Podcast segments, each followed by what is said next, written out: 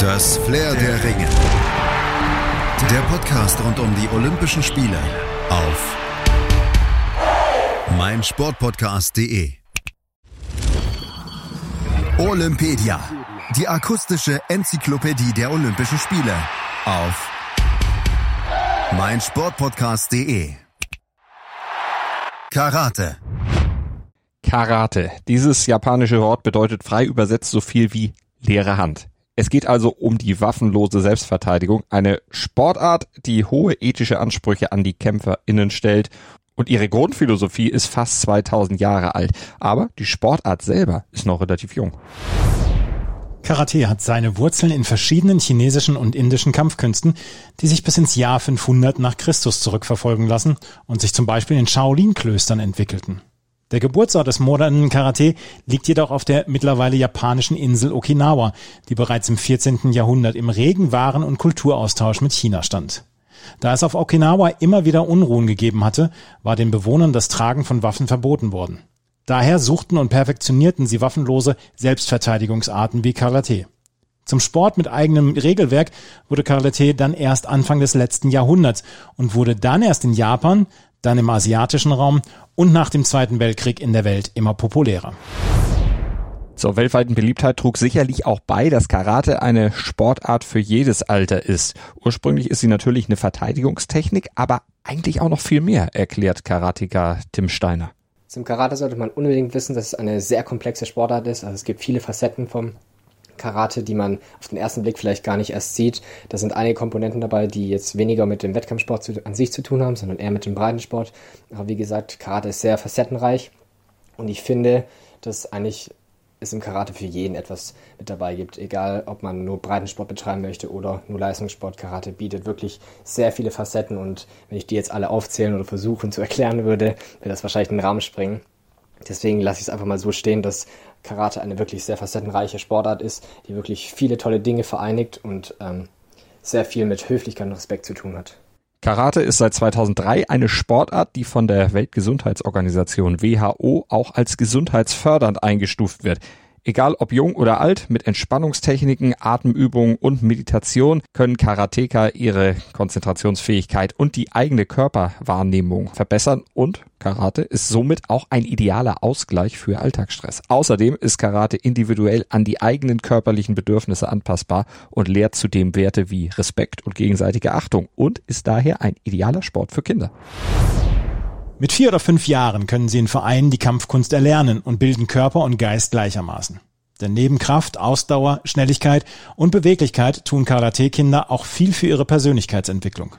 Sie lernen den Kontakt und Umgang mit Trainern und älteren Schülern, schulen im Partnertraining soziale Interaktion und entwickeln ein besseres Verständnis für die Konsequenzen, die Gewaltanwendung haben kann.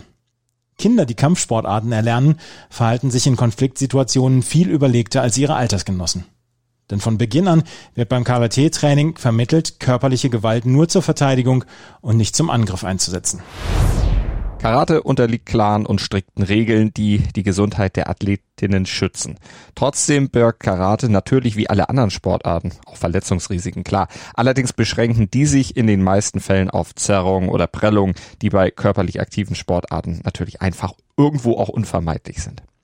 Man unterscheidet im Karate zwischen drei verschiedenen Formen. Die erste ist die Grundschule, Kihon, und dann gibt's noch Kata und Kumite. Die beiden letzteren feiern 2021 in Tokio ihre Olympiapremiere. Aber was genau muss man sich unter Kumite und Kata vorstellen? Das hat Deutschlands beste Karateka Jasmin Jüttner im Team Deutschland Podcast erklärt. Zuerst mal Kumite. Kumite ist, glaube ich, das, was ähm, sich so die gängige Bevölkerung unter Karate vorstellt. Also das ist halt der direkte Partnerkampf, also zwei stehen zusammen auf der Matte und kämpfen gegeneinander. Einer trägt blau, der andere trägt rote Faustschütze.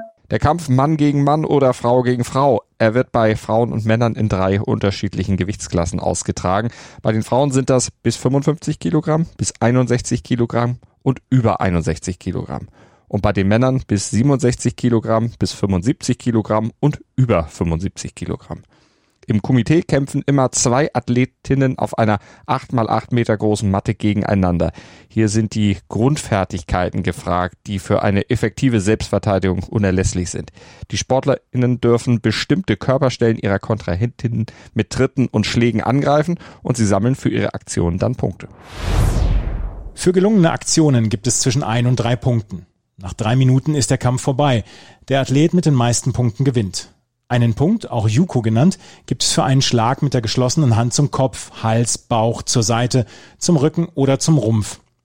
Zwei Punkte, Wasaali, gibt es für einen Tritt zum Körper. Drei Punkte, Ippon, gibt es für einen hohen Tritt zum Kopf oder für einen Schlag gegen einen Gegner, der nach einem Sweep oder Takedown zu Boden gegangen ist. Wächst ein Vorsprung noch im laufenden Kampf auf mindestens acht Punkte an, endet das Duell vorzeitig. Steht es nach Ende der Zeit unentschieden, entscheidet die erste Wertung über Sieg oder Niederlage. Und bei einem 0 zu 0 bestimmen die Kampfrichter über Sieg und Niederlage. Das gilt alles beim Komitee zu beachten. Und was ist jetzt Kata? Jasmin Jüttner erklärt ihre Disziplin im Team Deutschland Podcast ein bisschen genauer. Und das Kata kann man sich eigentlich vorstellen wie eine Choreografie, die festgelegt ist. Davon gibt es sehr, sehr viele und sehr verschiedene. Und ähm, die demonstriert man dann eben auf dem Wettkampf. Also es ist eine vorgefertigte, festgelegte Reihenfolge und man kriegt dann halt daraufhin eine Bewertung in der Technik und in der Athletik, bisschen so wie im Turnen. Heißt also, Athletinnen stehen jeweils alleine auf der Matte und präsentieren ihre Choreografie aus unterschiedlichen Angriffs- und Verteidigungstechniken. Aber bei der Zusammenstellung der Choreo muss man aufpassen. Die AthletInnen haben die Auswahl zwischen 102 festgelegten Cutter. Während des Turniers darf ein Athlet einen Cutter nicht zweimal demonstrieren. Bei der Bewertung wird auf Stärke, Tempo, Rhythmus und Ausdruck geachtet. Die technische und die athletische Ausführung werden getrennt voneinander jeweils auf einer Skala von 5,0 bis 10,0 in 0,2er Schritten bewertet. Insgesamt vergeben sieben Punktrichter ihre Zähler. Die beiden höchsten und niedrigsten Wertungen werden gestrichen. Die drei übrigen ergeben das Gesamtergebnis. Dabei wird die technische Ausführung mit 70 Prozent gewichtet, die athletische mit 30 Prozent. Und mit diesen beiden Disziplinen, Kata und Kumite, gehört Karate nun in Tokio zum olympischen Programm. Erstmals, aber wohl auch zugleich letztmals. Zumindest fürs Erste, denn für Paris 2024 ist Karate schon nicht mehr im Programm vorgesehen.